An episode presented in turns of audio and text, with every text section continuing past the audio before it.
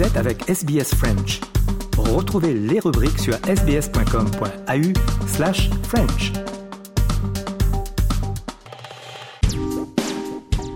Les programmes de SBS sont disponibles en podcast et vous pouvez les écouter quand vous voulez.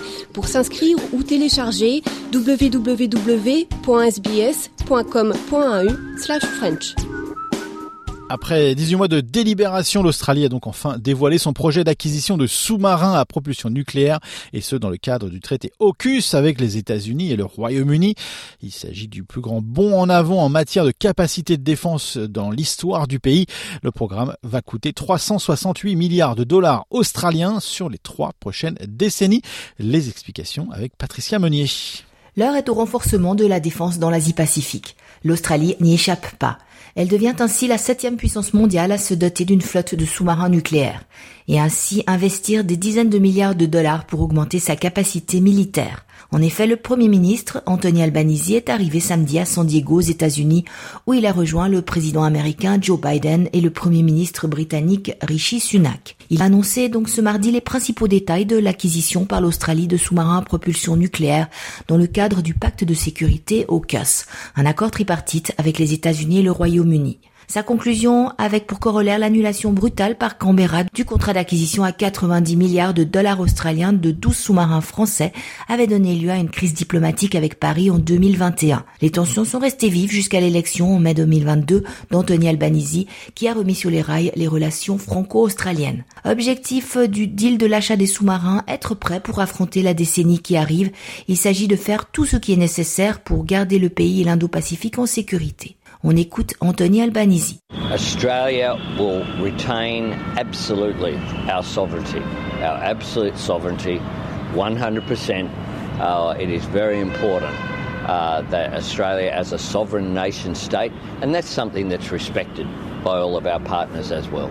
De nombreux défis ne sont pas encore résolus, comme par exemple la présence d'une main-d'œuvre qualifiée pour travailler avec ces sous-marins, ou encore le niveau de dépendance qui va lier l'île continent aux États-Unis suite à cet achat.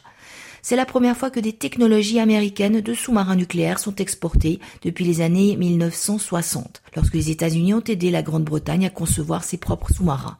C'est la première fois aussi que l'Australie investit dans l'armement de la sorte. Les sous-marins à propulsion nucléaire sont difficiles à détecter, peuvent parcourir de grandes distances pendant de longues périodes et peuvent embarquer des missiles de croisière sophistiqués. Selon les experts, cela en fait des moyens de dissuasion redoutables pour toute puissance ennemie. Le pays n'a jamais opéré avec une telle capacité jusqu'à aujourd'hui. On écoute Richard Marles, le ministre de la Défense australienne. This is a moment that we want to be and that we know is a bipartisan moment of huge significance to our country. It is difficult to overstate the step that as a nation we are about to take. Australia will become just the seventh country to have the ability to operate a nuclear powered submarine. We have never operated a military capability at this level before. L'accord conclu par Albanese convient à l'opposition. Son leader, Peter Dutton, soutient le projet de développer la capacité de la défense australienne. It's an established type. It's not going to have cost overruns and, and time blowouts. And time really is of the essence. Uh, we shouldn't kid ourselves about what we face in the region at the moment. And if that gives longer time for a new design to be worked up and the problems to be ironed out, well, uh, that's, that's a good thing. La Chine a très vite réagi. Avant l'annonce de San Diego, elle a condamné la mentalité de guerre froide des alliés d'AUKUS. La Chine a accusé l'Australie et l'alliance AUKUS d'essayer de provoquer une course aux armements dans la région Indo-Pacifique. On écoute la porte-parole du ministère des Affaires étrangères chinoise, Mao Ning. In regard to this nuclear submarine cooperation between the United States, Britain and Australia, China has repeatedly stated its solemn position. We believe that the cooperation between the three countries poses a serious nuclear proliferation risk, impacts the international nuclear non-proliferation system, stimulates the arms race, undermines peace and stability in the Asia-Pacific region, and is widely questioned and opposed by regional countries and the international community. Pékin a donc exprimé sa profonde opposition à ce projet. Lundi, le président chinois Xi Jinping a annoncé dans un discours que la Chine devait développer sa sécurité et moderniser son armée. Il est vrai que d'un côté, le Premier ministre australien essaie d'améliorer la relation avec la Chine et de l'autre, il veut doter l'Australie de moyens massifs de défense, le tout en s'alliant aux États-Unis et au Royaume-Uni. Malgré tout, Anthony Albanese réfute les accusations de Pékin et parle d'un renforcement de ses relations extérieures. That Australia's defence assets are the best they can be and that we build our capability. At the same time, we need to build relationships. That's what I've been doing. I've been doing that here in India. We're doing that throughout the Indo-Pacific. Uh, we've done that as well, improved our relationship uh, with China in recent times as well. L'accord sur les sous-marins va booster le marché de l'emploi australien, en particulier l'industrie, l'armée et le service public. La construction des futurs sous-marins devrait potentiellement créer quelques 20 000 emplois au cours des trois prochaines décennies.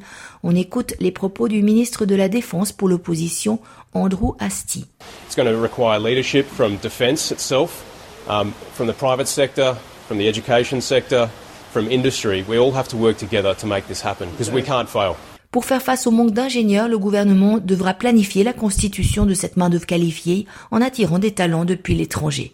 Il s'agira aussi de développer les compétences d'ingénieurs existants en proposant des formations très spécialisées. Pour l'heure, l'achat d'une flotte de sous-marins nucléaires constitue un moment important dans le paysage en pleine évolution de l'Indo-Pacifique.